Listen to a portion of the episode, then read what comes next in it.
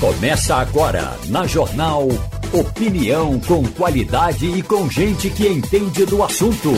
Com Igor Maciel, Romualdo de Souza e os jornalistas do Jornal do Comércio, deixando você bem informado. Passando a Limpo.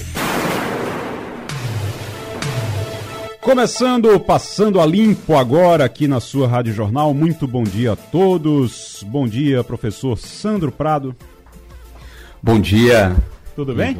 Tudo ótimo. Hoje na bancada a gente tem o professor Sandro Prado, também Fernando Castilho e Romualdo de Souza na nossa bancada.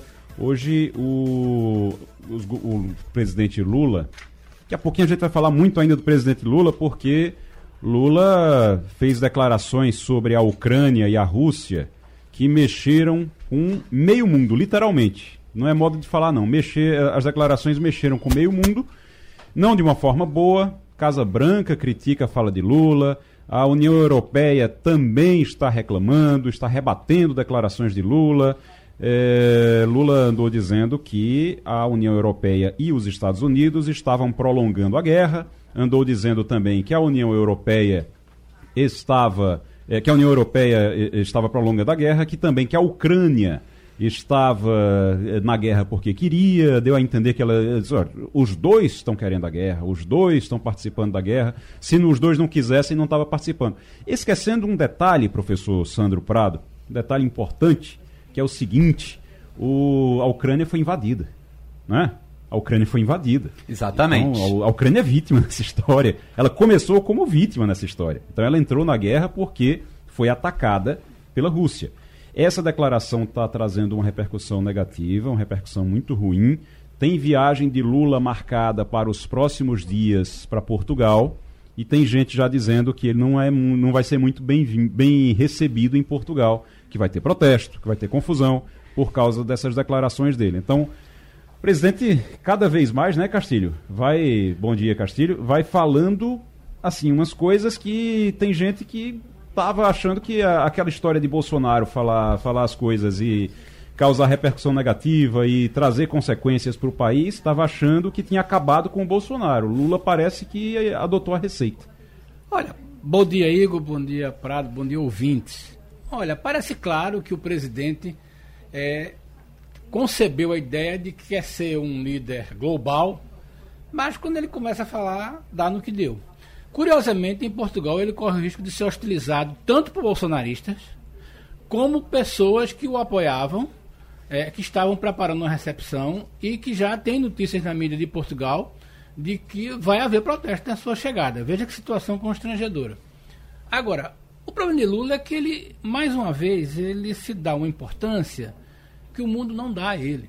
Então, veja bem, quando você faz o que ele faz, e aí não é questão de declaração, não. O presidente tomou a posição de, primeiro, numa entrevista ano passado, criticar Zelensky.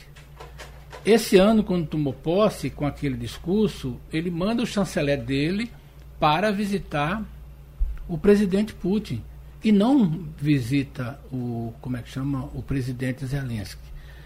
Nas conversas que teve na China, ele reafirma essa posição, aliás, não na China, não, mas no, no Emirados Árabes. Isso cria um caldo de, de, de, de percepção negativa, não é, inter, não é, interna, não, é internacional. Então é aquela história, com que é, respeito a Europa e os Estados Unidos vão olhar para Lula quando ele fala de paz? Então, olha, a, a leitura é bem simples.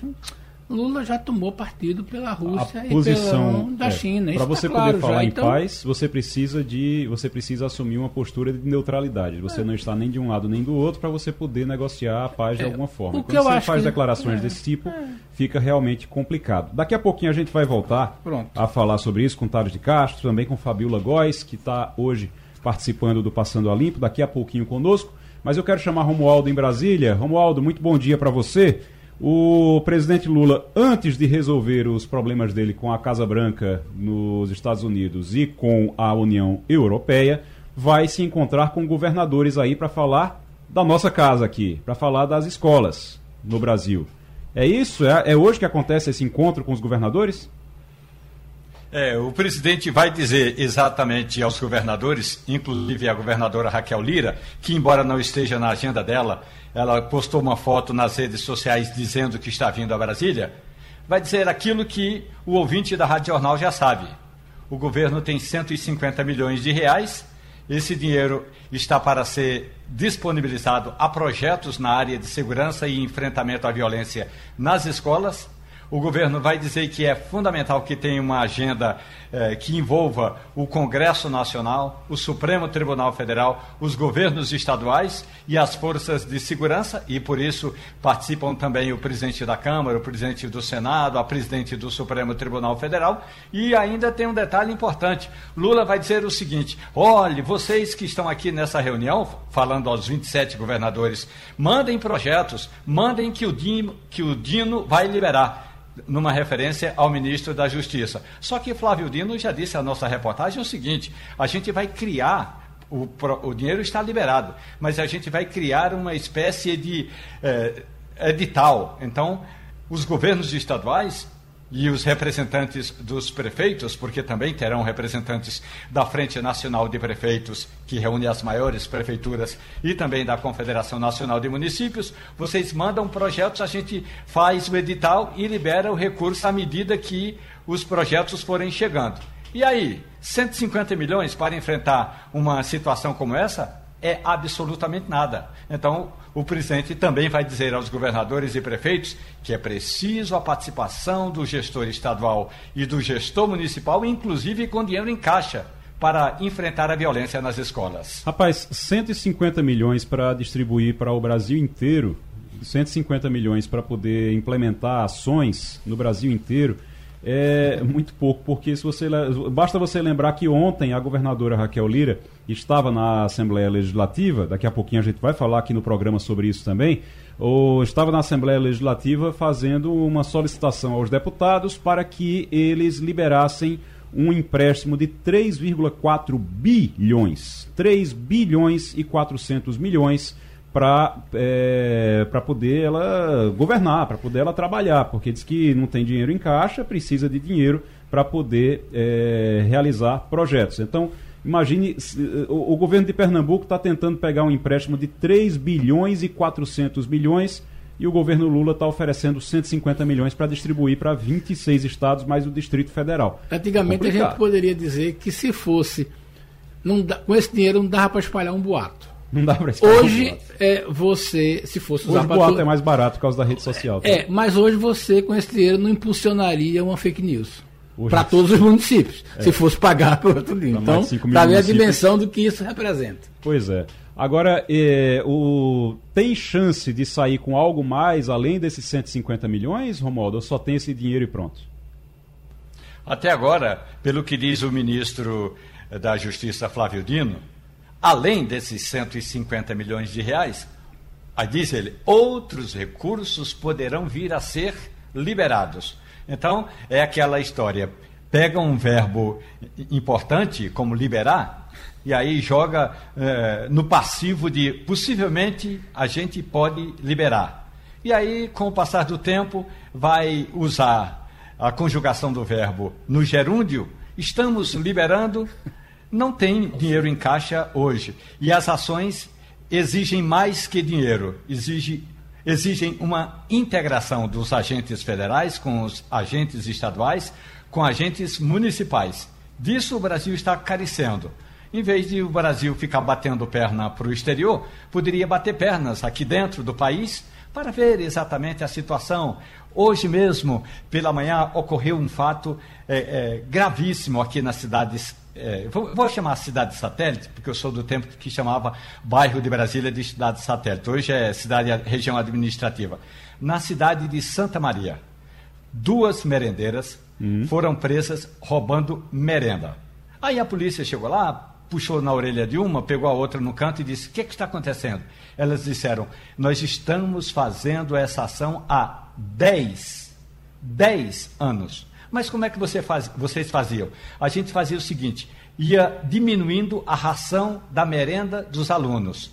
Mas não era uma coisa muito grande, não. Não era um pacote por dia, não. Eram duas colheres por dia. Isso em A mulher que declarou, uma das merendeiras. Isso em 10 anos, a gente está livre de fazer qualquer tipo de compra no supermercado. Ou seja, é esse tipo de ação que precisa ser enfrentada da, merende, é, da situação da merenda, que, muito, que em alguns casos é desviada tanto pela merendeira como pelo gestor público, até ações maiores que precisam também, da mesma forma, serem integradas. E por que a presença da ministra do Supremo Tribunal Federal? Porque há uma expectativa de que um projeto de lei desculpe, não é um projeto de lei, uma ação direta de inconstitucionalidade chegue ao Supremo sobre liberação de verbas para a área de segurança pública é, que estão parados na mesa de Rosa Weber para ver se ela libera, faz andar esses pedidos todos. Agora, com dinheiro ou sem dinheiro, o que é que precisa,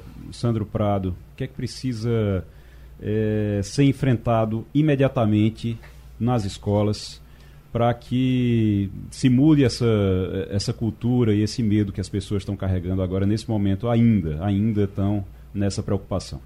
Veja, nós chegamos a uma situação é, extremamente desconfortável, não só para o governo, mas também para todas as famílias. Né? As famílias elas precisam deixar os filhos com segurança nas escolas, não só hoje por questões de educação, mas até para viabilizar que as mulheres possam trabalhar com tranquilidade para poder compor a renda familiar.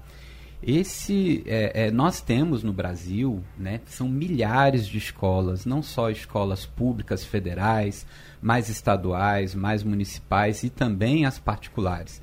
Então é praticamente impossível, mesmo que a gente fosse né, aumentar a segurança armada em todas essas escolas, principalmente as particulares, que certamente haveria aumento das mensalidades. Então acho que a gente precisa justamente investir na educação, na educação das crianças, né, que nós estamos hoje com essa cultura de ódio, com essa cultura de ataques, imitando muito o que acontecia nos Estados Unidos no passado. Esse efeito imitação que a mídia agora começou a estancar, que é a mesma relacionada às questões de suicídio, ou seja, não pode se dar o que se chama de bope para essas pessoas que querem atenção. Então, acho que investir na inteligência, evitar que esses ataques aconteçam na justiça preventiva e na segurança de uma forma não de colocar realmente guardas, realmente policiais em todas as escolas, porque vai se tornar impossível no curto prazo. Mas sim, eu acho que esse investimento na inteligência é, policial, principalmente da Polícia Federal, já vai minimizar e, obviamente, que a gente pare de divulgar esses fatos e que a gente volte aí a tentar ter uma cultura de paz no país, que é que todo mundo clama, que todo mundo precisa. Oi, Tem uma... Oi Castilho. Eu queria só interromper, desculpa, completar o, a informação do doutor Sandro lembrando aquela frase que eu tenho dito aqui. Hum. Nós não vamos perder esta discussão para aquele discurso maluco de que a escola não é o lugar seguro. A escola é o melhor lugar, é o lugar mais seguro que você pode deixar seu filho. Tem Mas eu ser. trago uma informação interessante Sim. aqui. No Brasil, hoje, segundo o censo, nós temos 110 mil escolas de ensino infantil. Nós temos no ensino fundamental 125 mil e 30 mil no ensino médio. Imagina se a gente cair na paranoia de querer botar um policial, uma, uma, uma, como é que chama? Uma guarda em cada uma dessas escolas. A gente tem que primeiro trabalhar dentro das escolas, trabalhar com as mães, com os pais, com os alunos. Então, essa conversa de que botar 150 milhões, como é que a gente vai usar isso? Mas é. lembrando, nós temos 300 260 mil, mil escolas no Brasil para tomar conta. Tem uma, uma.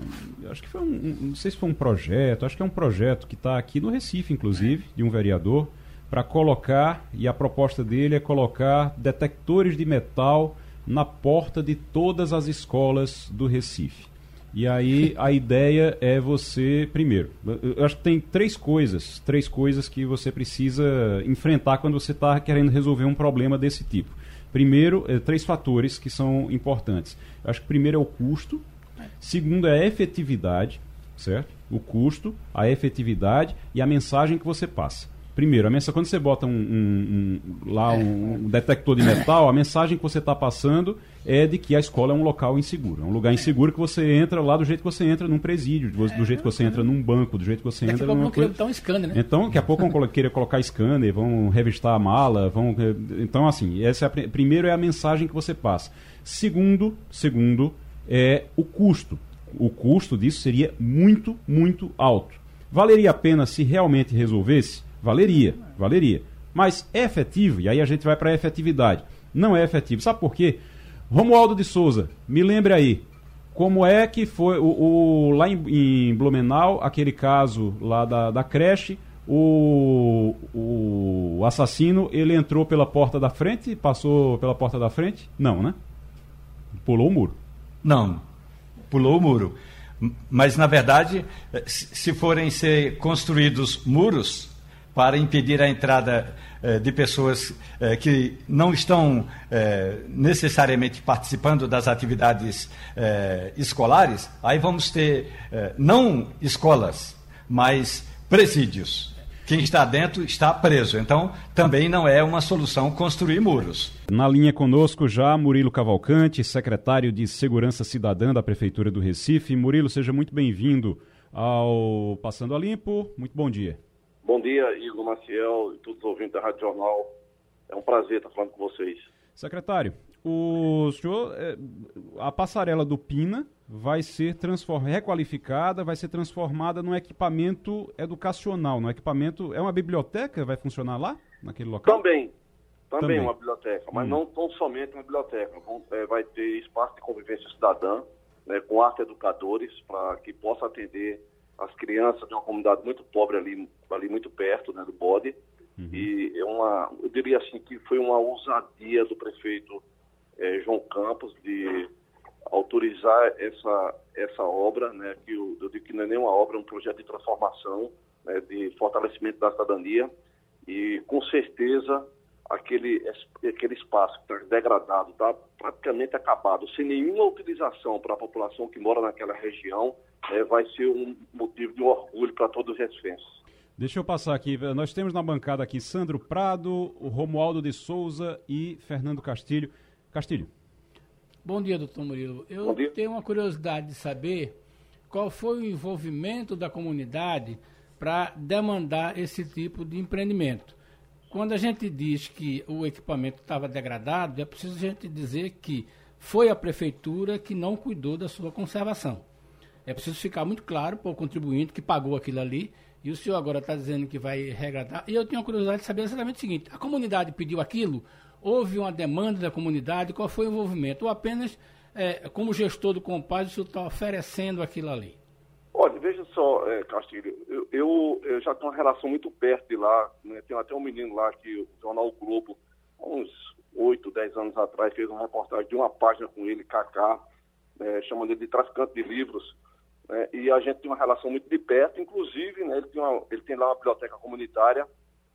Eu fui lá discutir com ele, discutir com o pessoal lá que é envolvido nessa, nessa biblioteca comunitária. Ele tem um cargo na minha secretaria, né, esse menino, né, que trabalha muito com leitura, com, como arte educador. Né, e ele disse a mim né, que era ele e outras pessoas que estavam lá presentes na reunião que era muito bem-vinda. É, é, é, verdade que o, o, o, poder público municipal não cuidou daquilo, mas a gente recebeu, né, e aí foi o prefeito Geraldo Júlio lá atrás, recebeu aquilo ali já degradado, já parado, sem nenhum funcionamento. Né? Então, assim, se tem alguém culpado disso, não foi a gestão de Geraldo Júlio e nem tampouco a, a, gestão do prefeito João Campos. Né? A gente, quando a gente assumiu a prefeitura lá atrás, oito anos de Geraldo Júlio, agora recentemente com João Campos, aquele equipamento estava completamente já abandonado já. Então, se é que alguém tem que assumir essa responsabilidade né? E talvez até por ter feito um tipo de equipamento que não se viu em momento nenhum, mesmo quando estava funcionando, não se viu para a comunidade, tem que ser a gestão passada, e não a gestão é, de Geraldo Júlio, que terminou é, há dois anos atrás, e a, de, e a de João Campos. Agora, eu acho que quando você pega um equipamento daquele, que não, que, aliás, um equipamento não, né? um espaço daquele, que não está servindo de absolutamente de nada, né? e entrega né, para uma população um espaço de convivência cidadã, né? É, que vai ser tudo aquilo que vai ser discutido lá, vai ser implantado lá, vai ser discutido passo a passo com a população. É, inclusive ontem lá no lançamento tem um, um rapaz lá que tem um pequeno comércio lá ambulante e o prefeito já deu uma ordem né, que, por, que esse, esse é, vendedor ambulante seja aproveitado no espaço também, lá do, do, do é, que está sendo requalificado lá, ou então até construído, porque ali não tem quase o que requalificar, é, é quase com a construção que vai ser feita. Então, é, essa, é, essa iniciativa ousada e inovadora né, é uma coisa que está acontecendo na América Latina todo de ofertar livros, não ofertar armas. É, é, esse o papel do Compaz e vai ser também aquele, o papel desse equipamento que será entregue até dezembro desse ano, né, de ofertar livro, de ofertar oportunidade para uma, comunidade muito carente ali, muito junto. Murilo Cavalcante é secretário de Segurança Cidadã da Prefeitura do Recife. É, Sandro Prado. É, doutor Murilo, é, só reiterando a preocupação aqui de Castilho, é porque a gente sabe que essa passarela ela foi construída, né? Ela custou cerca de 3 milhões e 800 mil foi bastante dinheiro. É uma obra que tem uma beleza arquitetônica muito bonita, porém ela não foi utilizada pela comunidade, ela ficou abandonada até pela falta do seu uso. Mas quando a gente vê que isso daí veio agora uma nova ideia, então é justamente essa ideia, ela passou a princípio, parece que em exemplos latino-americanos, né? Como é o caso do México, que é onde vocês estudaram essa possibilidade. Mas a gente acredita, obviamente, que qualquer oferta à comunidade seja bastante importante. Mas o medo é que justamente com essa nova biblioteca a gente possa não ter justamente o uso como não tinha a passarela. Tá? Então acho que é mais ou menos dentro dessa linha. Mas esse investimento de 2,2 milhões que a prefeitura pretende vai ser exatamente o que? O que, que a população vai ter acesso, se todo mundo pode ir, o que, que nós podemos esperar dessa biblioteca digital aí no bairro do Pina para a população do Recife? Olha, eu quero, eu quero dizer, eu não, eu não sou melhor e nem pior do que nenhum outro gestor público, mas talvez assim eu tenha uma é, autoridade de dizer que é, fui o principal formulador né, e de entrega de um equipamento, né, claro que foi o prefeito Geraldo Júlio que fez, né, o Compaz, né, que hoje é uma referência internacional. Eu acabei de chegar do Chile, há, há 30 dias atrás eu estava no Chile, o governador de Antofagasta, que é uma província lá do Chile, convidou, soube da iniciativa do Compaz e me pediu para ir lá fazer uma apresentação. Tá? Essa, essa província está passando por grave problema é, de segurança e a gente foi lá apresentar. Fora isso, né, a própria ONU já está recomendando na América Latina inteira que venham conhecer o Compaz. Então, o Compaz já fez agora, o primeiro Compaz agora do campo fez sete anos, e eu convido vocês aí, Castilho, você, é, para ir lá para saber se o equipamento está degradado, se o equipamento está acabado, se o equipamento não tem é, vida útil, se a população, por exemplo, do Alto Santa Terezinha, né, que a gente fez um trabalho muito intenso lá, é, de escuta, de convivência, né, e que utiliza equipamento de manhã, de tarde e de noite. Então, assim, enquanto eu estiver sentado aqui nessa cadeira, né, e esse equipamento ficar pronto, né, com certeza esse equipamento terá uma vida é, é, é, muito intensa lá das pessoas que vão utilizar. Né? Eu vim da iniciativa privada, né, tenho essa, essa, essa forma de, de fazer gestão do equipamento público, né, que seja é, dinâmico, que seja que a população utilize ele com muita, é, com muita frequência, porque é dinheiro público que a gente está utilizando. Então eu não tenho medo disso, de, de, tá, de ter é, sugerido ao prefeito João Campos, né, um equipamento que não vai ter utilidade pela população. Ao contrário, estou muito seguro do que apresentei. Eu fui conhecer isso lá em Estapalapa, no México. Né? A prefeita Clara Brugada está fazendo uma revolução através do projeto lá chamado Utopias, que é muito parecido é, com o Compaz. Né? Nós nos inspiramos, como nos inspiramos também em Medellín, todo mundo sabe disso aqui em Pernambuco, no Brasil, que o Compaz foi uma inspiração. Nós não copiamos absolutamente nada de Medellín, mas foi uma inspiração feita na cidade que foi é, nos anos 80 e nos anos 90 a mais violenta do mundo e hoje é considerada a cidade mais inovadora. Então, a gente não tem que ter medo do novo. O que foi feito lá de errado tem que ser corrigido pelo. Eu não estou jogando pedra aqui em João Paulo, ex-prefeito da cidade do Rio, mas foi um equipamento que não, que não teve utilidade nenhuma, em momento nenhum, até mesmo quando foi inaugurado. Agora, eu não tenho medo nenhum, volto a repetir, não tenho medo nenhum de que esse equipamento será entregue pela Prefeitura da cidade do Recife em dezembro, será um equipamento vivo, um equipamento que será usado com intensidade pela população. E é isso que a gente precisa, reduzir essas distâncias físicas, éticas e morais entre a cidade formal e a cidade informal. Na hora que você pega um equipamento desse, de primeiro mundo, como a gente vai entregar, é uma comunidade muito carente, ali, ali muito pertinho ali daquela avenida, né, que não tem é, espaço de convivência cidadã, e você entrega um equipamento que vai ter biblioteca, arte educadora, o TEC, Unidade de Tecnologia na Educação, com computadores de última geração, né, para que esses meninos e essas meninas possam é, ter a mesma oportunidade que tem o filho do rico na escola pública. Então, esse equipamento vai ser um equipamento de ponta né, para atender uma população muito carente daquela região. Secretário Murilo Cavalcante, Romualdo de Souza. Secretário, muito bom dia para o senhor. É, no, no projeto também consta a requalificação da região do entorno ali de onde está aquela passarela. Isso significa que alguns pontos, e aí basta passar a noite para sentir que aquilo existe, alguns pontos de droga serão removidos dali para que a população possa, a qualquer hora do dia ou da noite, fazer essas consultas nessa importante biblioteca digital. Sim, Romualdo. É, foi muito boa essa colocação. O, o, próprio equipamento hoje lá, que estava que tava até ontem degradado, estava abandonado, era um pouco de droga, né? Que já com a construtora que chegou lá para fazer a obra, já, isso já foi resolvido.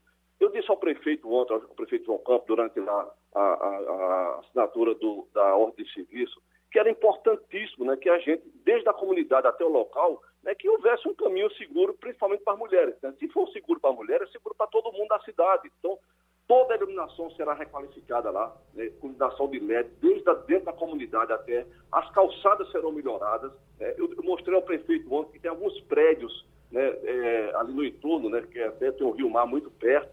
Né, são, são prédios que estão é, fechados, abandonados. Eu disse ao prefeito que era importante que a gente identificasse os, o dono desses prédios, né, a prefeitura fizesse uma grafitagem, é, o dono pudesse dar uma melhorada nos prédios, né, para que a gente tenha uma cidade bonita, que a gente tenha uma cidade envolvente, né? Eu, eu gosto muito de um, de um é, é, de uma frase de um sociólogo francês que ele diz o seguinte: a, o cidadão trata a cidade como a cidade trata ele. É isso, a gente precisa de ter um ambiente bacana, um ambiente bonito, né? É, é, a, é a, ética e a estética caminhando junto. Foi isso que Medellín fez, é isso que nós estamos fazendo. Né? Gosto ou não gosto de Geraldo Júlio, gosto ou não gosto de João Campos, né? a gente fez entrega, fez entregas importantes. Agora mesmo o governo de Lula estava eh, previsto agora para esse mês de abril, mas deve ser agora no começo de maio, vai, vai anunciar o Compaz como uma política nacional.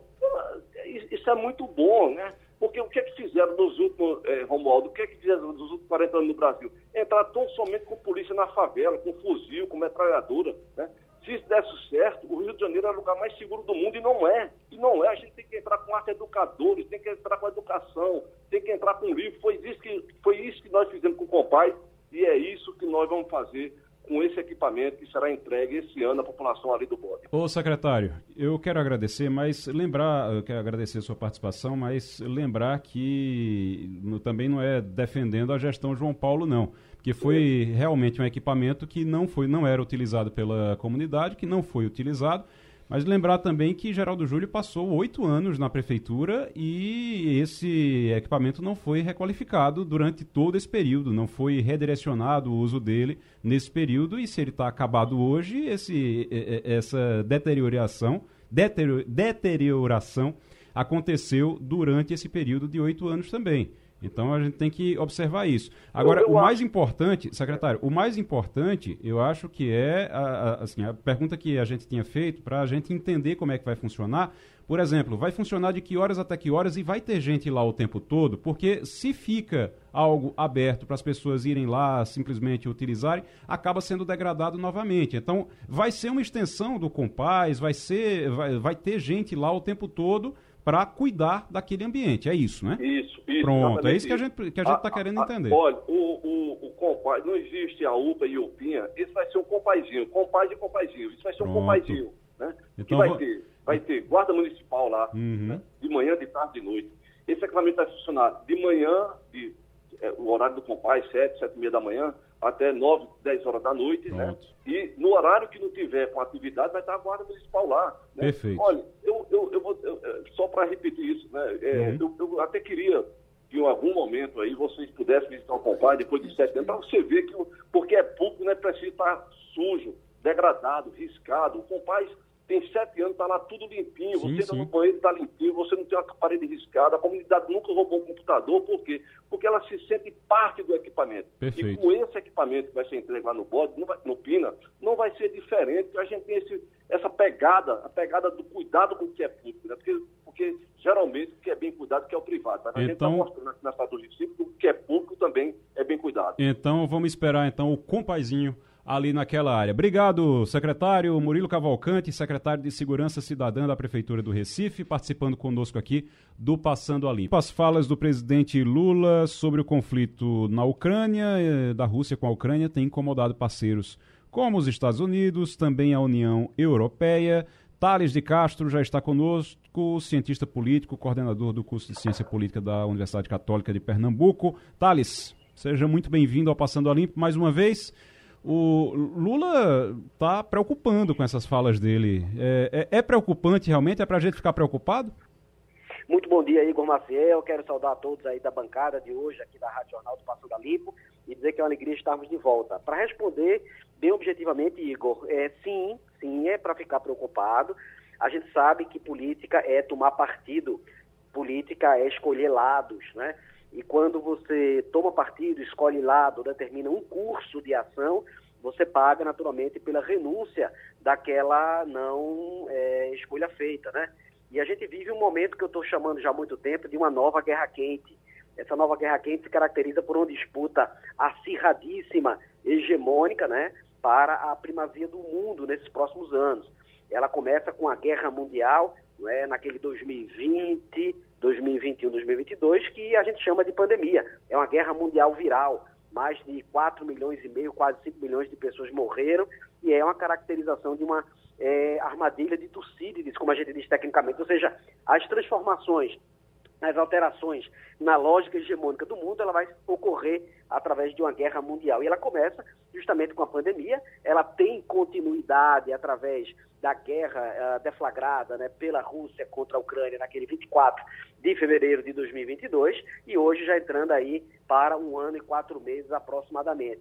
Ou seja, é uma guerra mundial, é uma disputa acirradíssima uh, de, de, de, de, hegemonia né, pelo mundo. Uhum. Né? A gente vai ver cada vez mais episódios né, de desconfiança, de inflamação, de retórica, né, de disputas hegemônicas por espaços e de lealdade dos países que vão ter que optar por um lado ou por outro. E o Brasil, obviamente, dando uh, declarações na fala do presidente Lula é, com relação a estar se aproximando de um desses eixos, o eixo sino-russo, o eixo que coloca a Rússia e China no mesmo patamar de disputa e de rivalidade com o Ocidente, e, obviamente, a visita do presidente Lula, sobretudo quando ele fala na quinta-feira passada, quando da posse da ex-presidente Dilma Rousseff no, no Banco dos BRICS, o NDB, ele diz, eh, ele faz uma pergunta que não é só uma pergunta retórica, é uma pergunta com impactos profundos, né? causando terremotos nos mercados financeiros uh, uh, mundiais e particularmente aqui no Brasil, onde ele fala por que a gente não pensa em usar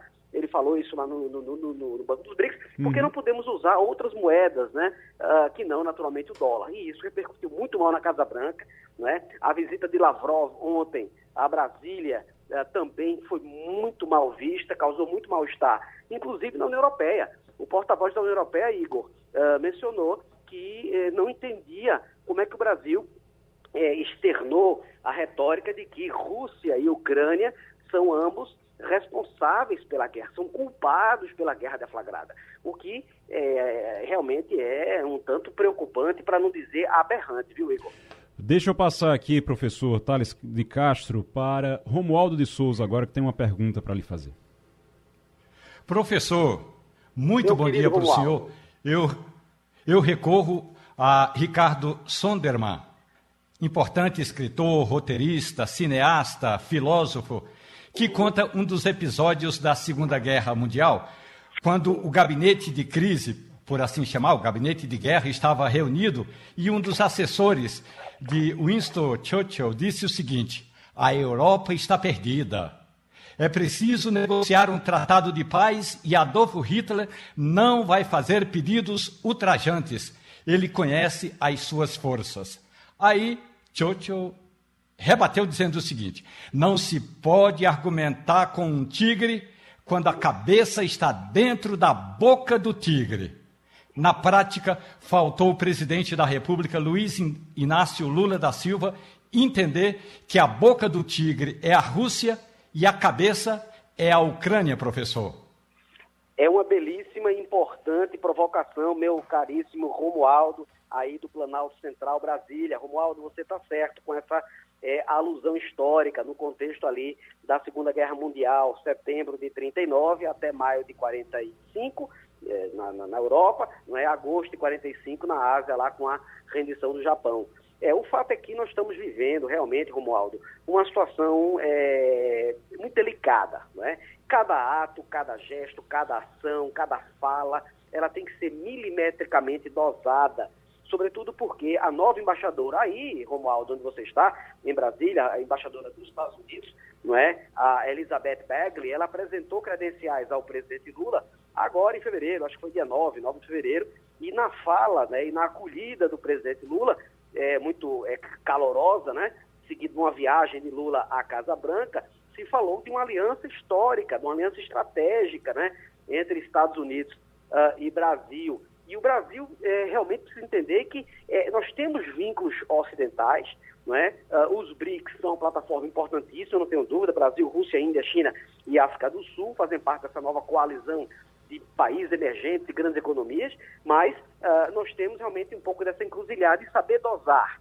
a fala, não é? com prudência, com parcimônia, é muito importante nesse momento de, de rivalidade e de desconfiança. Sandro Prado. É, professor Tales. Santos, é, bom dia. Bom dia. É, nós sabemos né, que essa guerra ela já dura aí cerca de 14 meses, ela vem se prolongando. Há um discurso da União Europeia que a Rússia seria a única responsável pela escalada do conflito e da continuidade.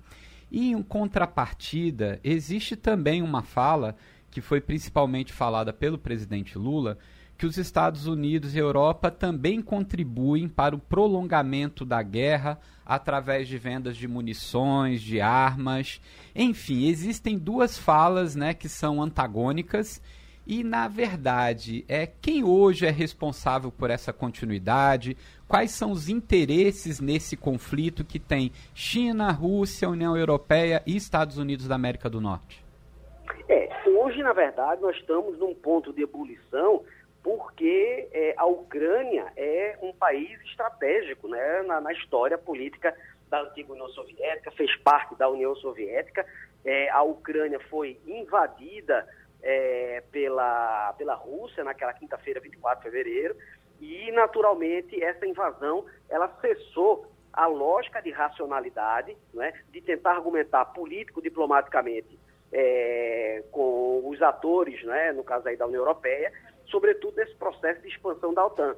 A Finlândia, pouco mais, pouco menos aí de três semanas, ingressa na Aliança Militar uh, do Ocidente, eh, se tornando o 31º país né, eh, integrante aí da Aliança Militar. Com a Finlândia agora, e foi um processo rapidíssimo, um processo fast track, com o ingresso da Finlândia, eh, você tem uma nova fronteira de confronto com a Rússia. Estamos falando de 1.340 quilômetros de fronteira terrestre ali no norte da Europa, né, a, a, extremamente perigosa fronteira finlandesa e russa. É claro que há interesses, né, Sandro, uh, mútuos, né, a, a, retroalimentação armamentista é um interesse profundo, a gente deve testemunhar cada vez mais essa corrida armamentista, né, a Rússia e a China investindo muito em mísseis uh, hipersônicos, que são uma nova tecnologia né, de impacto profundíssimo nas relações é, bélicas né, internacionais. A gente observa também uma crescente é, corrida para novos países ingressarem na, na União Europeia. O próximo deve ser a Suécia, né, que em breve também deve utilizar o mecanismo aí de fast track. E os ânimos estão é, extremamente acirrados. A gente vê uma, uma falência da diplomacia, né, uma inação, infelizmente, das Nações Unidas em tentar mediar né, esse, esse conflito e realmente é, é pânico generalizado. A gente está conversando com o Thales de Castro, que é cientista político e coordenador do curso de Ciência Política da Universidade Católica de Pernambuco, Fernando Castilho.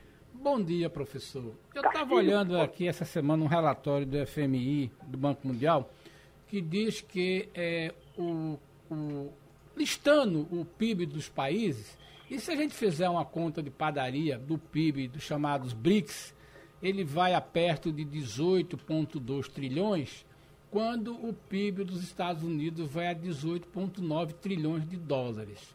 é, o senhor acha que esse potencial aí dentro dos BRICS e mais a lista de países que querem entrar, que somariam mais 2 trilhões, é, é, norteiam o Brasil na tentativa de formar um novo bloco de poder, é, é, sabendo que em breve a China vai crescer mais ainda e a soma dos BRICS, né, superar o PIB dos Estados Unidos e aí formar uma nova ordem e o Brasil quer chegar para ter o direito às primeiras poltronas, esse seria o interesse do Brasil agora em tomar essa posição? Castilho, é, sim, né, sendo bem objetivo, sim. Lula volta da viagem da China e passa, inclusive, nos Emirados Árabes Unidos e é, chega a Brasília ontem e na bagagem traz uma promessa de 50 bi 50 bi de dólares, 50 bilhões de dólares a serem investidos pela China no Brasil. Uh, um tema muito sensível não foi concluído ainda, que é a perspectiva do Brasil integrar a nova rota da seda, né, um novo cinturão de investimentos, de nova geografia econômica uh, a partir da China para o mundo. Isso aí eu entendi como sendo uma, uma, uma decisão acertada, não é momento agora para esse tipo de, de, de postura, sobretudo no mundo tão dividido. Então, sim, o Brasil apostou nessa, nessa perspectiva.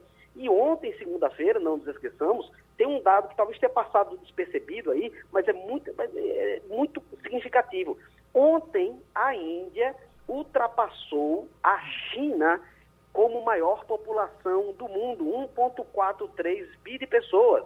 Não é? Qual, qual, é o significado disso? A Índia já se torna, já era há muito tempo e agora mais do que nunca, a maior democracia do mundo, é um Estado democrático, federal. A Índia integra os BRICS não é? E com essa população agora maior do que a China, a China vinha ocupando esse, esse, esse patamar há, há, décadas e décadas e ainda ultrapassa, não é? Então, consequentemente, os BRICS se, se, se, se projetam cada vez mais em termos de poderio militar, econômico, demográfico, né? Então, o Brasil faz uma aposta, repito, arriscada, não é? Uma aposta muito perigosa, porque as nossas raízes históricas, não é? Estão no Ocidente, raízes históricas essas que é, verdadeiramente colocam o Brasil uh, num, num, grupo de países muito heterogêneos, não é? Uh, Rússia e China são autocracias, a gente sabe, uh, não, Índia é uma democracia federalista, a África do Sul é em menor estatura dentre os cinco, uh, um país com suas peculiaridades, suas diferenças pontuais, um país importantíssimo, não tenho dúvida, mas nós estamos apostando as nossas fichas realmente uh, numa turbulência potencial uh, muito grande, viu, Castilho? Thales de Castro, cientista político, muito obrigado pela participação.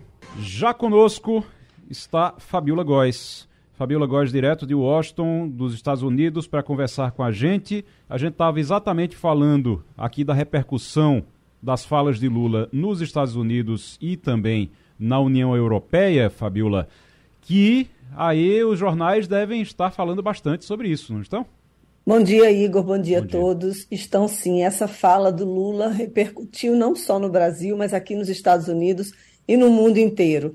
Ontem de tarde, o porta-voz da União Europeia, Peter Stano, disse que a Rússia é a única responsável pela escalada do conflito, rebateu, dizendo que essa não é uma guerra de Rússia e Ucrânia, é uma, uma guerra da Rússia, né, e que os Estados Unidos eles, eles têm apoiado junto com a União Europeia, mas foi uma, um recado direto ao presidente Lula, que tem falado demais aí desde que chegou à China, né, numa visão bem alinhada à Rússia, e a gente acreditava que esse novo governo Lula fosse um governo extremamente pragmático em suas relações internacionais, como o Brasil tem sido por décadas, né, de não se posicionar principalmente numa guerra em que o Brasil não tem absolutamente nada a ver com ela. Então, o Brasil ficando equilibrado, ele poderia é, aproveitar dos dois países, principalmente na área comercial. A gente acreditava que o Brasil, inclusive, ficasse mais aliado aos Estados Unidos. Mas aí a gente está vendo nesse momento o presidente Lula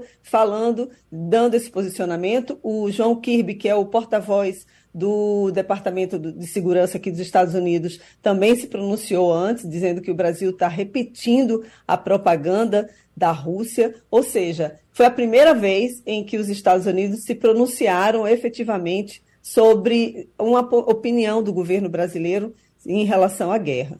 Né? O uhum. presidente da Ucrânia, Volodymyr Zelensky, ele já tinha convidado Lula para ir até a Ucrânia e, por meio do chanceler dele, hoje nas redes sociais, ele pediu para que Lula vá até a Ucrânia para observar os horrores da guerra e para que ele tenha uma opinião melhor em relação ao assunto. Então, o tema está pipocando, né? O Brasil realmente tinha se posicionado como a neutralidade, votou junto com 140 países né, na, na resolução da ONU que condena a invasão da Rússia na Ucrânia, mas agora o Brasil está se mostrando com a outra postura que não é alinhada ao que os, os diplomatas, né, o que os chanceleres têm apresentado aí, o chanceler, no caso, o do do Brasil tinha apresentado na ONU. Então a gente vê uma mudança de postura e está pegando muito mal aqui nos Estados Unidos. A verdade é essa. Fabiola Góes, direto de Washington, nos Estados Unidos, agora direto de Brasília, Romualdo de Souza. Fabiola Góes, bom dia para você, Fabiola. Olhe, estava é, vendo aí um noticiário na madrugada de hoje e esse noticiário dá conta de que o FBI descobriu uma delegacia clandestina da polícia chinesa em plena Nova York. O governo de Nova York, a prefeitura de Nova York, está juntando dinheiro para pagar a quem matar rato na cidade e agora encontra essa delegacia clandestina. O que, que está acontecendo com, a, com o governo de Nova York? Eles estão fraquejando, Fabiola? Bom dia, Romualdo. Olha, o que está acontecendo aqui, é eles estão investigando muito tudo que está acontecendo, e principalmente quando se fala de China, aí todos os olhos ficam ali esbugalhados, né? O que está acontecendo? A China eh, teria montado uma estrutura policial lá em Nova York, em que dois chineses, mas naturalizados americanos, eles teriam montado esse esquema com outros 32 policiais chineses para perseguir mesmo e para intimidar pessoas chineses né, que falam mal do governo da China aqui nos Estados Unidos. E a China está dizendo que não, que isso daí era um posto avançado, vamos dizer assim, para que foi criado na época da da, da, no, no, auge da pandemia para ajudar os cidadãos chineses a se proteger e também em relação à documentação, facilitar algumas documentações dos chineses aqui nos Estados Unidos, com a questão da língua. Então, não seria nada disso. Inicialmente, pode até ser o objetivo inicial desse posto aí, desse escritório chinês em Nova York, mas o fato é que pegou muito mal e no momento em que as relações entre China e os Estados Unidos vão de mal a pior. Vamos lembrar daquele episódio em fevereiro que teve aquele balão chinês, né? O, os Estados Unidos eles derrubaram o balão chinês, então é, e, e, descobriram que havia equipamentos de espionagem. Então tudo aqui quando se fala em China está todo mundo muito alerta e o FBI, obviamente, a Polícia Federal Americana não poderia ficar de fora disso. Então esses chineses, se eles forem condenados, eles vão pegar até 25 anos de cadeia aqui nos Estados Unidos. Fernando Castilho. Fabiola, bom dia. É, a gente olha o noticiário aí um pouco, você até fala muito isso aqui. O governador da, da Flórida, né, o DeSantis, né, o nome dele, ele tem chance mesmo de enfrentar o, o, o Trump? É, como é que o Partido Republicano é, é, olha isso? É porque a sensação que tem, Fabiola, é que o Trump está cada vez mais forte e o Ron DeSantis não consegue avançar muito nós vamos caminhar mesmo para uma nova polarização de dois velhos conhecidos da política americana? Bom dia, Castilho. Tudo indica que sim. Agora, Ron DeSantis, que é o governador da Flórida, foi eleito com mais de 70% dos votos. Ele tem a maioria na Câmara e Senado local. Lá na Flórida tem Senado local. Alguns estados aqui americanos têm Senado, as duas casas. E o Ron DeSantis, ele tem feito de tudo para ganhar os eleitores de Trump, que é um eleitor, em geral, mais conservador. O Trump está ali alinhado mais à extrema-direita americana, ele tem 30%, vamos dizer, ali da população. Só que o Ron DeSantis está apresentando algumas medidas, ele está arrumando a briga com a Disney, né, dizendo que é, a Disney ela tem uma política para adotar, para contratar pessoas LGBTQIA+, e o DeSantis persegue isso. É, ele emitiu uma, uma lei que chama Don't Say Gay, né, não diga gay, durante as escolas. As escolas deixariam de falar sobre a educação sexual, a menos que os pais permitissem.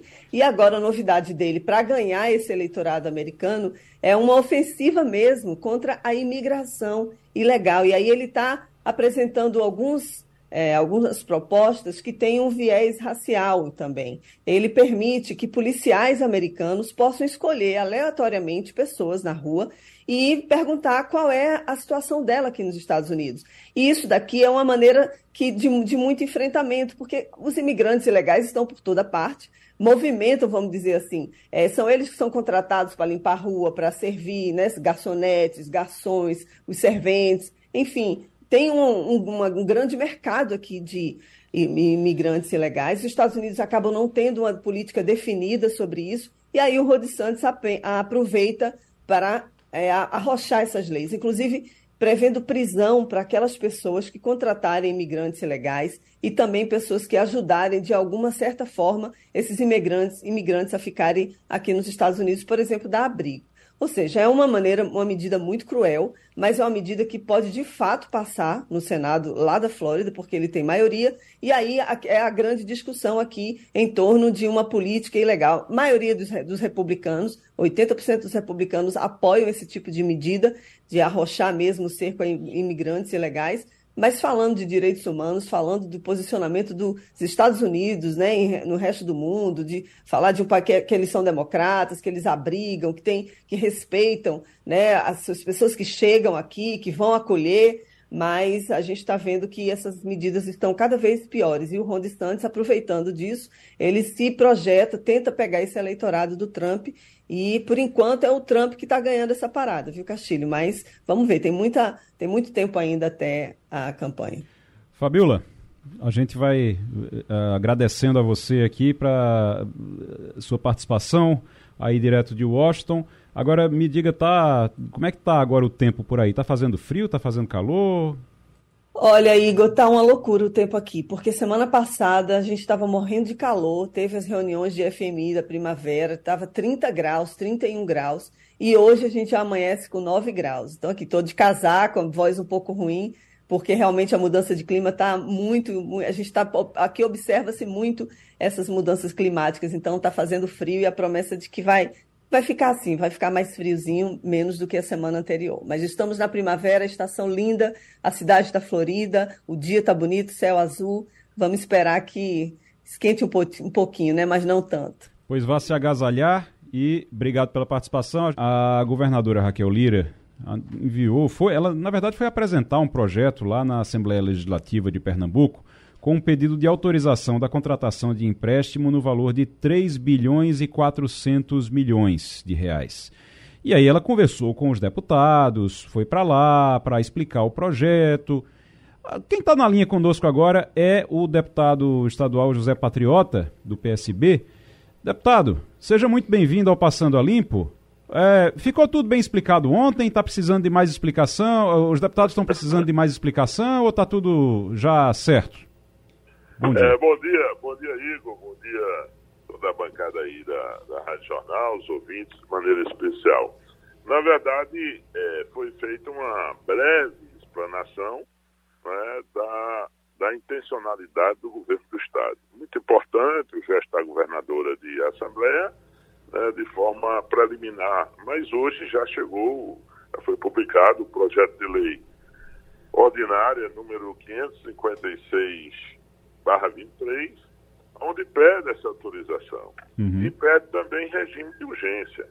Então, é, para a contratação de 3 bilhões, como você bem falou, 447 milhões, fazer a operação de crédito junto aos bancos internacionais, no caso o BIRD, o Banco Mundial e o BID, e também é, bancos nacionais. Bancos nacionais.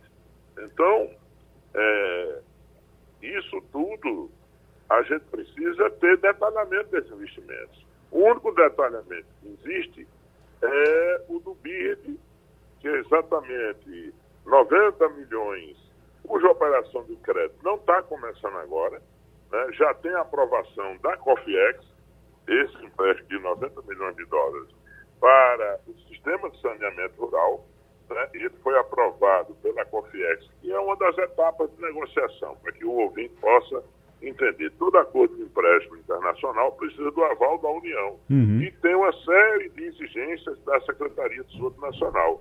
Então, a resolução número 53 do dia 25 de outubro da COFIEX já aprova esse empréstimo. É, nós estamos pesquisando, provavelmente já tem até uma lei estadual aprovando é, especificamente esse empréstimo. E ela detalha também mais 200 milhões para a área de segurança. Então, uhum. em dólar, 290 milhões. E as demais contratações com bancos nacionais, que aí pode entrar Caixa Econômica, pode entrar é, os outros agentes financeiros, BNDES, Banco do Brasil, etc., não, não estão detalhados. Uhum. É, eu fiz essa pergunta, eu tentei falar exatamente isso. Em que fase estão as operações de tramitação e o detalhamento dos investimentos, para que a gente saiba o que estamos autorizando, para onde vai o dinheiro. Então, então cê, tem então... muito esclarecimento a ser feito. Uhum. Agora, essa tramitação bala uhum. rápida é complicado, entende? Então, então é 3 bilhões e 400 milhões, mas o que tem para vocês aprovarem ou não até agora é de, eh, de justificativa desse valor é 90 milhões para saneamento, 200 milhões para segurança. Os outros 3, 3 bi 100 e, dólar, né? 3 bi 100 ainda está ainda tá faltando explicar o, no que é que vai ser utilizado. Esse é, seria. Eu vou.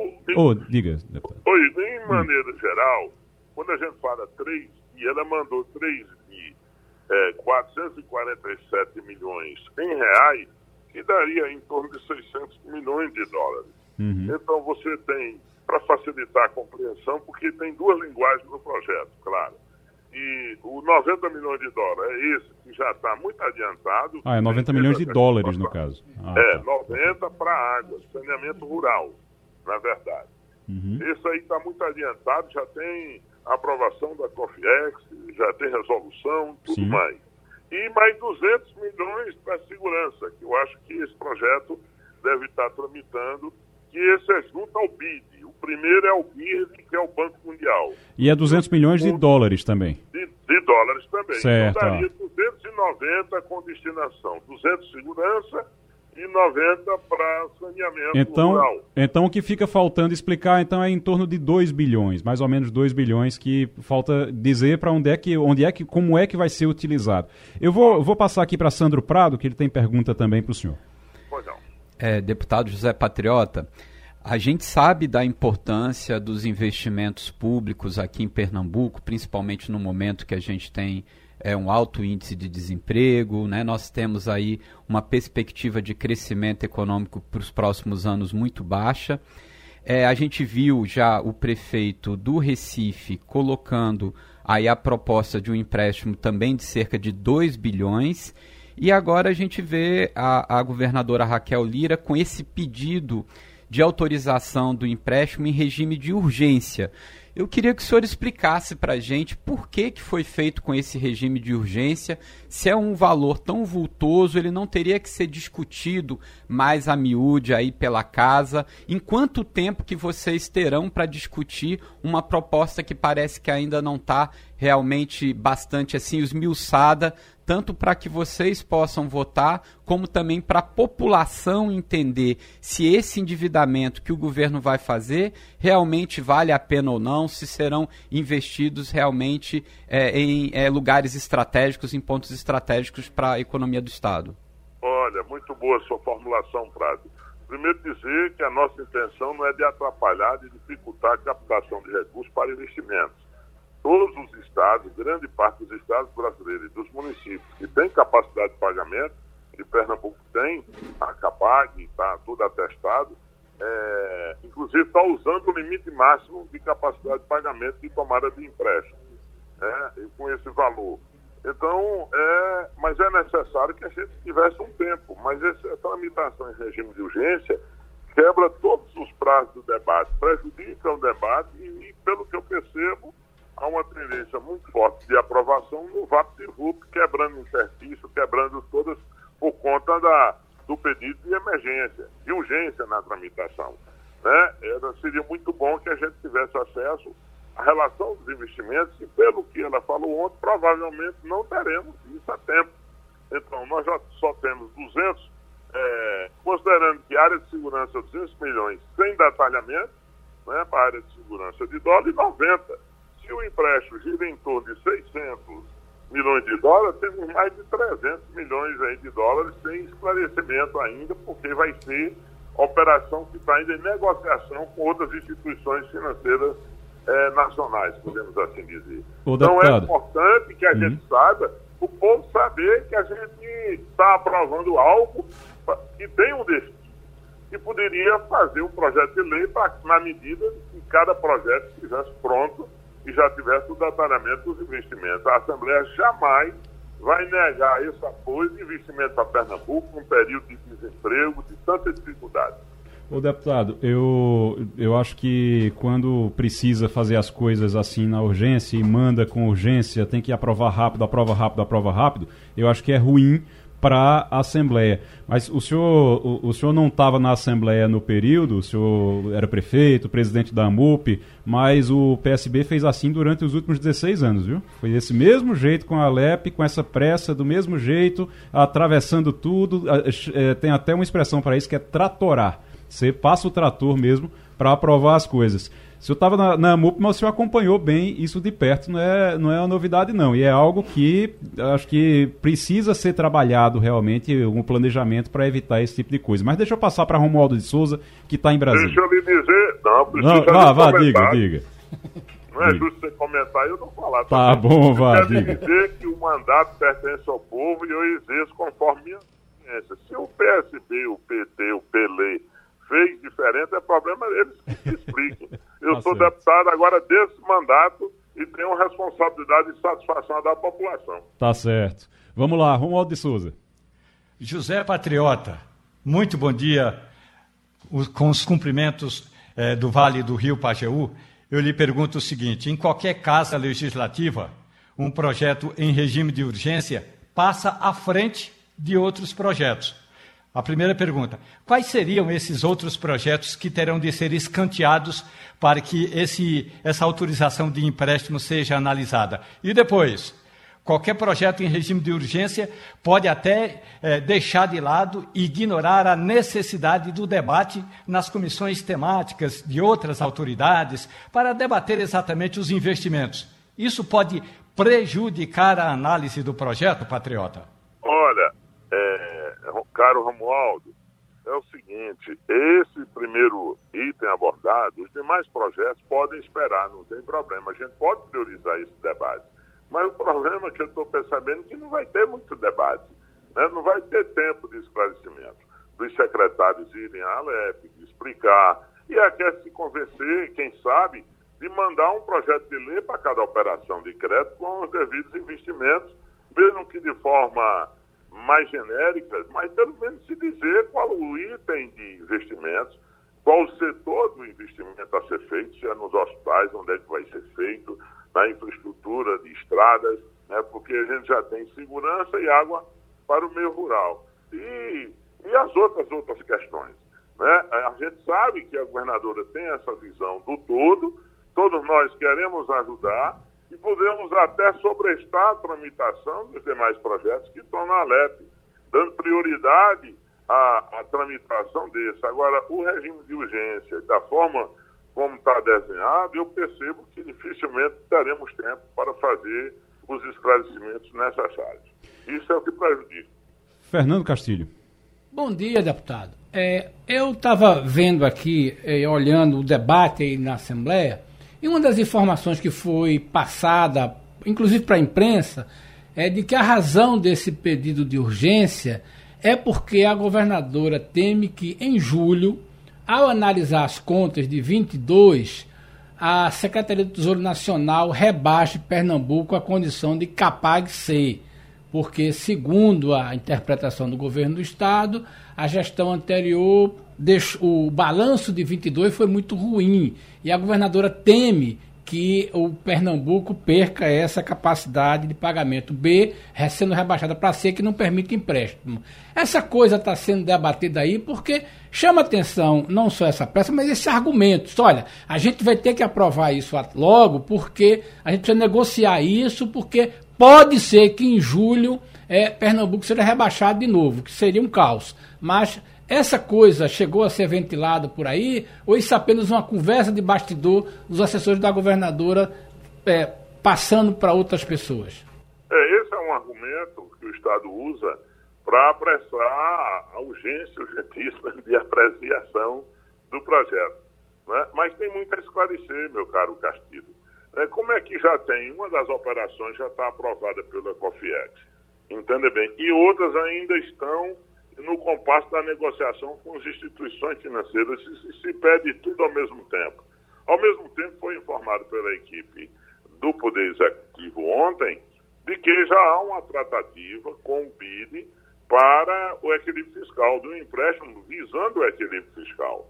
Então, ao, no meu entender, em julho, que nós estamos ainda em abril, daria tempo sim fazer uma discussão é, de duas semanas de, de, de um mês, de, de 15 dias somente, para que a gente tivesse mais detalhamento, mais informações, não é para não ficar tão obscuro assim, um vácuo tão grande do, da destinação dos recursos. E com essa possibilidade de captação do, do BID só para o equilíbrio fiscal, então a gestão tem toda a condição de manter o capaz B sem nenhuma dificuldade na medida que vai ter injeção de recursos para isso e que outros entes federativos também estão fazendo e recorrendo para a, a mesma alternativa. Deputado José Patriota, muito obrigado pela participação mais uma vez aqui no Passando a Limpo, agradeço. Obrigado, irmão. Um abraço, estou à disposição. Parabéns para vocês pela pauta do debate. Daqui a pouquinho o Castilho vai contar para a gente uma história da Shen com Shopee, com Alibaba, com os sites chineses, está todo mundo, essa polêmica toda de quanto é que vai cobrar, de vai aumentar preço de tudo, não vai aumentar. Castilho tem uma, uma, uma história, inclusive, que isso pode afetar os Correios, inclusive. Mas primeiro vamos ouvir Diandra Monteiro, que tem informações sobre a temporada de cruzeiros no Recife. Nessa terça-feira, a chegada de mais um navio no Recife marca o final da temporada de cruzeiros na cidade. A gente vai conversar agora com o presidente do Porto do Recife, Tito Moraes, para a gente saber como é que foi a expectativa em relação à temporada desse ano e superou o que vocês estavam esperando. É verdade, o Porto do Recife hoje ele comemora né, o fim da temporada como uma das maiores temporadas da história do terminal marítimo de passageiros do Porto do Recife nós tivemos um acréscimo de 52% no número de atracações de navios. Nós tivemos um incremento na receita do porto de quase 30%, receita essa que é redestinada para a infraestrutura turística portuária. É, a gente, de fato, é a primeira temporada pós-pandemia, de fato, é, é, sendo consolidada, funcionando aqui em Recife e que o Porto do Recife só tem a agradecer a todos aqueles empresários, os operadores portuários que investiram e realmente abraçaram o Porto do Recife para que essa temporada acontecesse. A equipe do Porto do Recife trabalha incansavelmente desde julho do ano passado, cuidando de todos os navios que chegaram. Né? Nós tivemos um reforço importantíssimo da Polícia Militar de Pernambuco nas áreas realmente mais sensíveis. O Porto do Recife reforçou a sua própria segurança, tentando minimizar todos os o, o, o, conforto, o desconforto, na verdade, dos turistas no ato de desembarque e embarque de passageiros. Esse navio que está aqui hoje encerrando a temporada é, é, um navio da Costa Cruzeiros, o Costa Fabulosa, um navio enorme, né, tem, tem capacidade de mais de 4 mil passageiros. Ele está com 2.500 passageiros, mais 600 pessoas vão embarcar agora nele para seguir para Tenerife, na Espanha, e de lá ele terá outros destinos até finalizar. Né? Mas para o Porto do Recife, a temporada de cruzeiros encerra hoje de forma exitosa.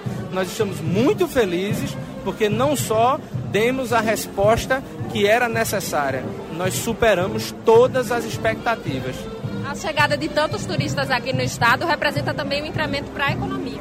Com certeza, o turista ele é o maior provedor da economia formal e informal, né? Principalmente aquele dinheiro que vai chegar naqueles comerciantes informais, e pequenos empreendedores, artesanatos e etc., bem como atinge é, massiva, maciçamente é, bares, restaurantes, hotéis e, e, assim vai. E principalmente para que esses turistas que venham consigam conhecer outros portos, outros lugares além do Porto do Recife. Então, Porto de Galinhas, Carneiros, Olinda. Então, to, todo esse incremento no turismo que chega pelo Porto do Recife, ele de fato ele se irradia pela cidade como um todo.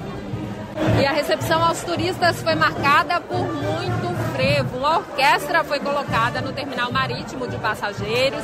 O reforço na segurança também foi efetuado. Nós encontramos tanto a segurança particular, feita pelo porto, quanto a presença da Polícia Militar e também agentes de trânsito da CTTU para orientar os motoristas que vinham atender o embarque e desembarque de passageiros no local.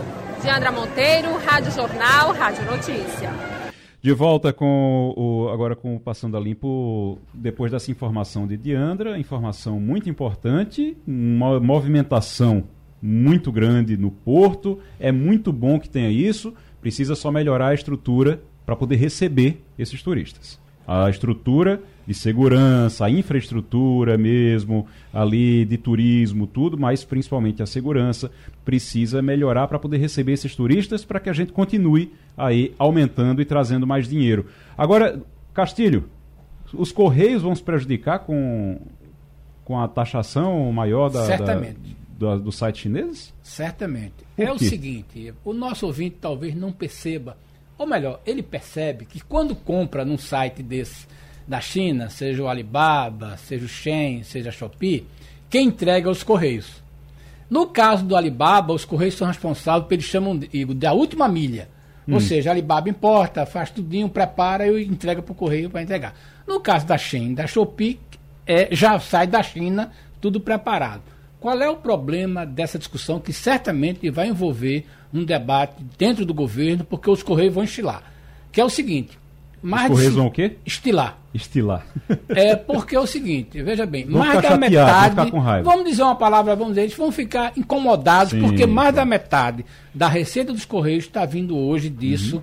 É, pela, do, desses sites. É aquela coisa que você estava falando que antes vinha um container com tudo é lá verdade. dentro do container e agora vem vários pacotinhos é, no container. Porque é isso. Exatamente para escapar da tributação é, que o governo agora está indo atrás desse dinheiro. É, né? Na verdade, os Correios competiam com as grandes distribuidoras, uhum. FedEx, DHL e outras coisas. Mas o governo invent, é, criou um projeto chamado Correio Log Supre.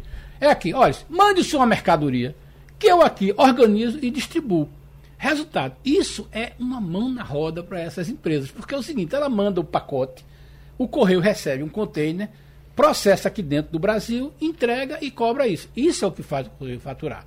Agora, claro que isso aí dentro daquela lógica, Igor, de que tudo é abaixo de 50 dólares, ou melhor, 250 reais.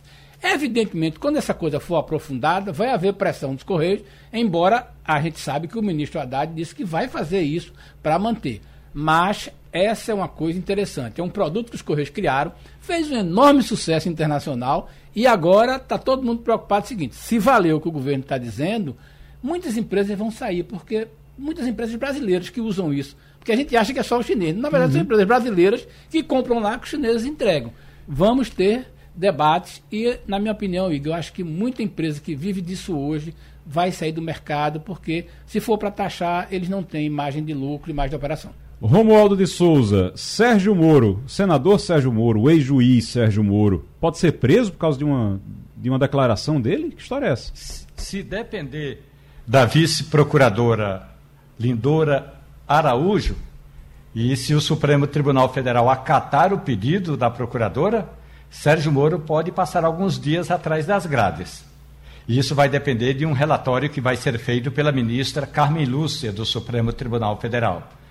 É o seguinte: Sérgio Moro estava numa conversa, segundo ele, informal, e aí alguém gritou nessa conversa informal ah, sobre fiança, sobre pagamento de fiança, sobre suborno.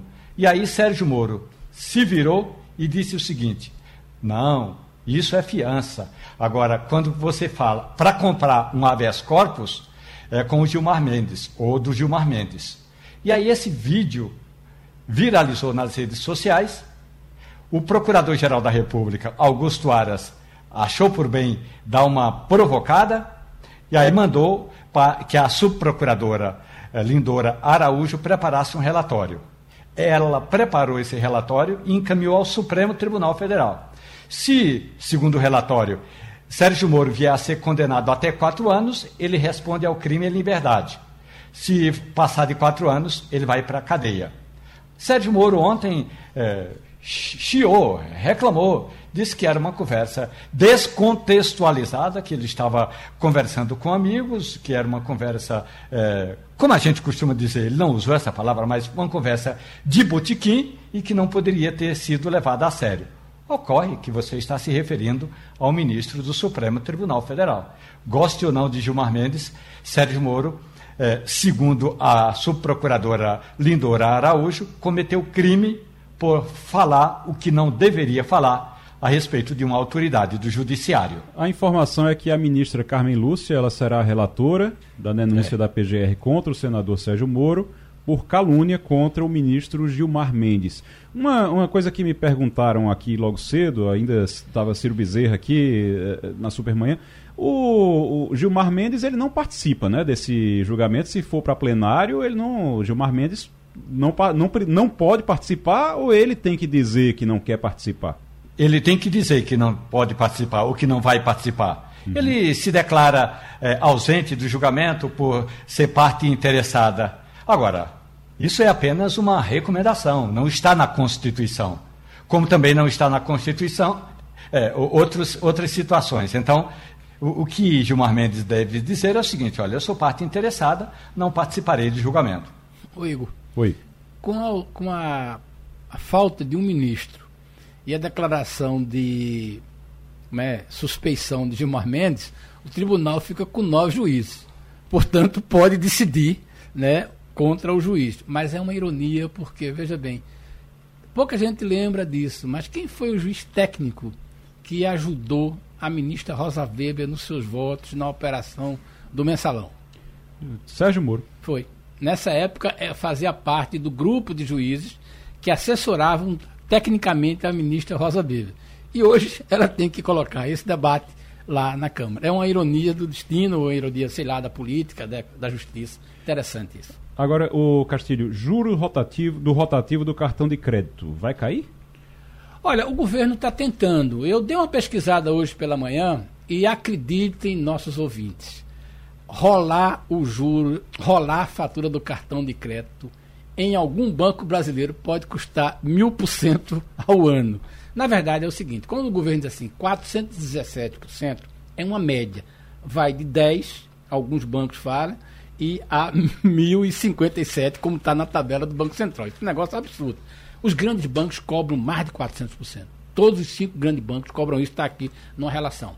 Mas o que, é que o governo está tentando? Olha, vamos dar uma segurada nesse negócio. E aí tem uma coisa curiosa, como o governo entra errado falando umas coisas que não tem sentido. Desde 2021, Igor, que você não pode pagar mais a fatura indefinidamente por dois ou três meses. Quando você não paga a sua fatura toda, no mês seguinte o banco vai dizer, ó, se você não pagar agora, eu vou financiar o saldo.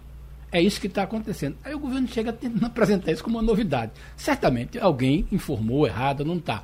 Mas é uma situação muito preocupante, porque, veja bem, quando na média cobra 417, é importante dizer, os grandes bancos que têm 85% estão cobrando mais de 400. Tem que haver alguma situação, porque, embora o sujeito, hum, quando não paga a fatura, e o Sandro pode explicar melhor, está numa situação muito difícil. Mas tem que haver. Embora os bancos hoje estejam financiando a uma taxa módica de 180% na média. 180% é bom. Professor Sandro, quer abrir um banco? Quer ser meu sócio? Vamos abrir um banco? Que é um negócio bom danado, né? Pois é, o spread bancário no Brasil, que é a diferença entre a captação dos recursos e o valor que é emprestado, é muito grande. Cabe lembrar aqui ao ouvinte que quando você deixa, por exemplo, seu dinheiro na conta corrente, durante 30 dias, você não recebe absolutamente nada, nada por isso. Ou seja, o banco capta o seu dinheiro a 0% e aí vai emprestar para outras pessoas que precisam e cobram juros astronômicos. Claro que eles falam que tem as operações bancárias, que tem o risco, mas nada justifica essa média, como foi colocado aqui por Castilho, de 417% ao ano. Ou seja, se você dever 100 agora, daqui um ano você está devendo 500, daqui dois anos você está devendo 2.500 e dá-lhe juros compostos sobre isso. Aí depois eles vêm fazendo aquela liquidação de 90%, ou seja, na verdade são juros extremamente abusivos. Então acho que da mesma forma que o governo interviu no crédito consignado, que já diminuiu um pouquinho para 1,97%, é momento mesmo como vai acontecer agora o encontro entre a Febraban, né, que representa os bancos, o Banco Central e o Ministério da Fazenda, e a expectativa para nós consumidores de dinheiro, que cabe lembrar que 84% da população é, pernambucana se encontra endividada, é um alto índice de endividamento e vão rolando essas dívidas justamente com cheque especial e principalmente com cartão de crédito, a expectativa é que essas taxas venham a reduzir depois desse encontro, depois dessa negociação. Romualdo de Souza, quer abrir um banco comigo, Romualdo? Você entra com, com o dinheiro e eu fico com os lucros. O que é que você acha? Eu me lembro de uma música é, sertaneja que diz: Eu dormi na praça, seu guarda, eu não sou vagabundo. Olha, eu bem que gostaria, mas a minha habilidade para mexer com dinheiro está à esquerda do zero. Somos dois. Nosso banco não daria muito certo, não, então, não, viu, Romualdo? Vamos embora, então. Tá terminando Passando a Limpo. Na sequência, tem Natália Ribeiro chegando. Tudo é notícia. Depois, debate aqui na Rádio Jornal para você. Passando a Limpo vai ficando por aqui. Amanhã a gente está de volta. Obrigado, Castilho. Obrigado, Sandro Prado. Obrigado, Romualdo de Souza. Fabiola Góes também participou com a gente hoje. Tchau, tchau. A Rádio Jornal apresentou opinião com qualidade e com gente que entende do assunto. Passando a Limpo.